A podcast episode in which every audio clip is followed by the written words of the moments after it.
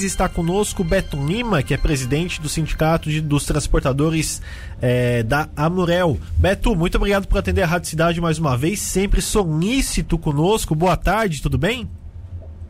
Boa tarde, eu que agradeço a oportunidade de a gente esclarecer os fatos da, da nossa categoria aí. Bom, Beto, é, questão sobre mais uma greve dos caminhoneiros que estaria é, marcada para acontecer no mês que vem, mês de julho. Saiu a notícia aí, noticiário nacional também estadual. Isso se confirma? Há essa conversa? Como é que está essa situação? É, na verdade, assim, ó, esse, é, é, é mais um fato. As outras vezes a gente até já esclareceu também são fatos isolados isso, entendeu? Até porque no momento não, não, não cabe greve, no momento que a gente está saindo da pandemia, estamos numa pandemia, é, a classe toda se empenhou, trabalhou com, correndo risco, em desconhecimento da situação que nós vínhamos tendo logo há um ano, um ano e pouco atrás.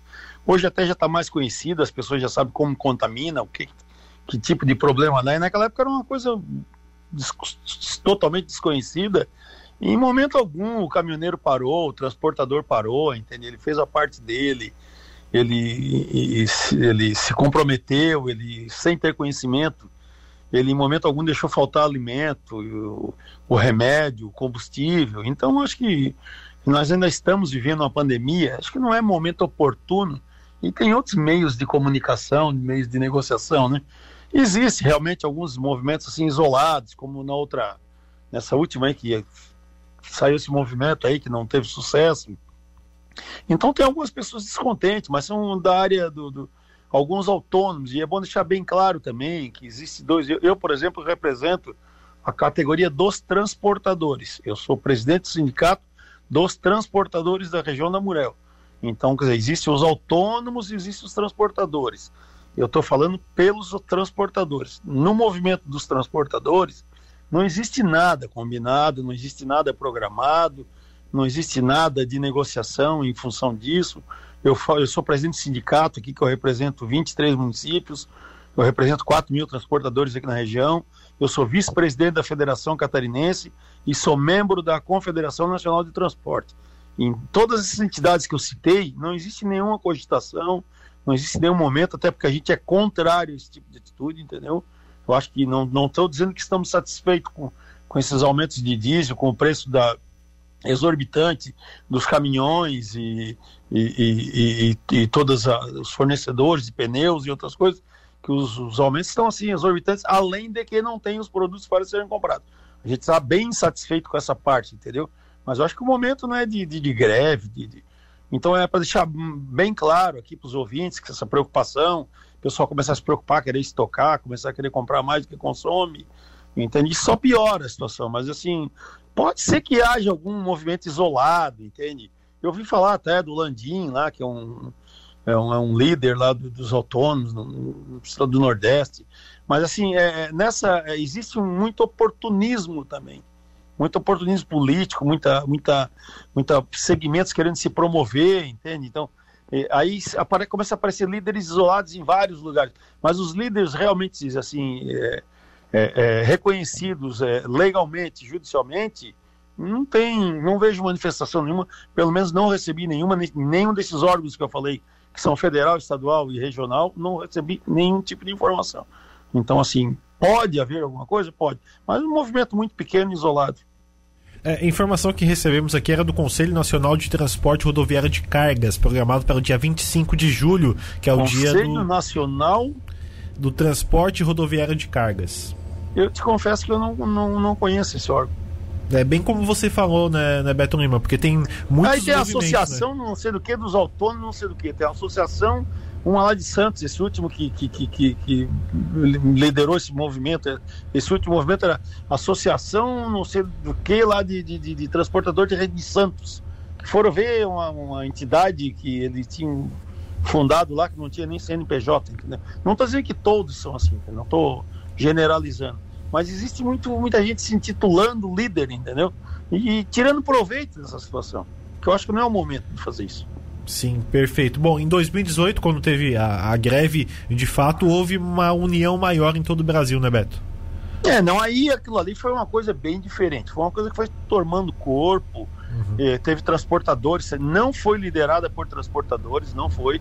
Tanto que o nosso sindicato aqui não fez paralisação nenhuma, também não fomos contra, entendeu? Apoiamos até alguns movimentos aqui, mas assim, é, aí foi um troço que foi tomando Sim. corpo, foi os caminhoneiros se, se, se, insatisfazendo, um foi aderindo, outro foi aderindo, aquilo foi uma coisa totalmente diferente. E assim, é, é muito difícil voltar a acontecer um negócio desse, porque tem que ser uma mobilização a nível nacional. Isso não é tão simples assim de uma região pegar e. Até porque a polícia não vai deixar parar, trancar a rodovia, porque isso não pode fazer, é proibido. Tanto que naquela de 2018, muitas empresas foram multadas, Sim. com multas violentíssimas, por estarem com os caminhos parados na, na, na rodovia. Bom, Beto, então, da última vez que você falou conosco aqui na Rádio Cidade, falava sobre um tema muito importante que é a vacinação é, do pessoal do setor. Como é que progrediu essa situação? Como é que está nesse momento a vacinação? Conseguiu atingir um bom número? É, eu quero aproveitar e agradecer aí o, o empenho de vocês e assim a, a preocupação de esclarecer a comunidade, não só a comunidade do transporte rodoviário de carga, mas a comunidade toda que se preocupa, que ela se envolve, depende do transporte, que hoje o nosso país é um país rodoviário, né? Então tudo que tu olhar na tua casa, tudo que tu olhar no teu escritório, tudo que tu olhar dentro do teu carro, passou pelo transporte rodoviário. Então assim, eu quero agradecer o apoio que vocês têm nos dado e, e, e, e a nossa vacinação realmente foi um sucesso, entende?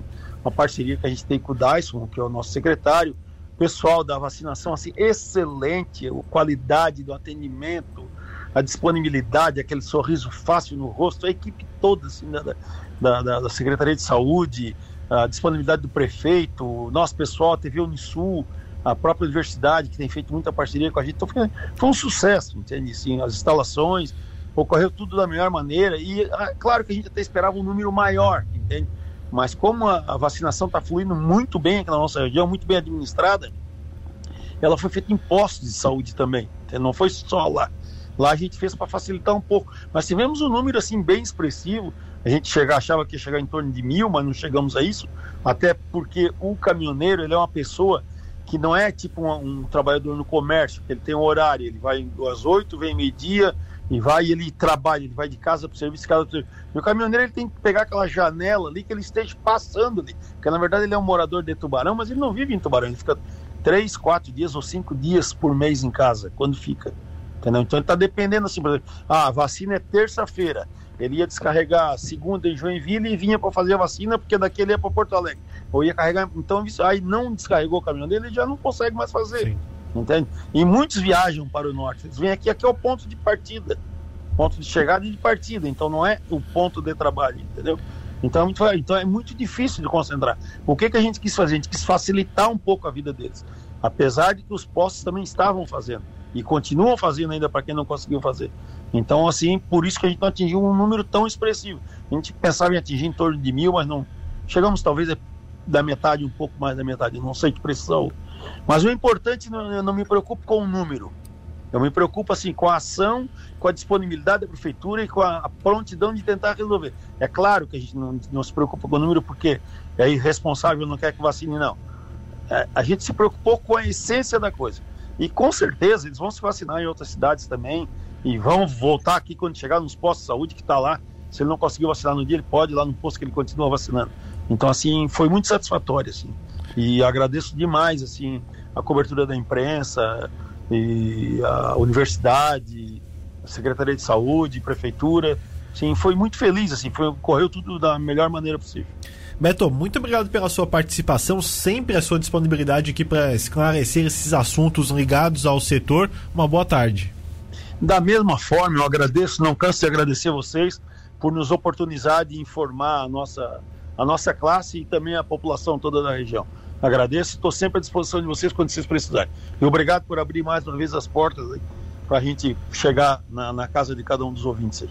Bom, 1 hora e 42, começamos então com Beto Lima, presidente do Sindicato dos Transportadores da Amurel, desmentindo essa questão de greve que foi noticiada aí nos últimos dias, a partir do dia 25 de julho. Então, é uma coisa muito isolada e é que não deve acontecer aqui na nossa região.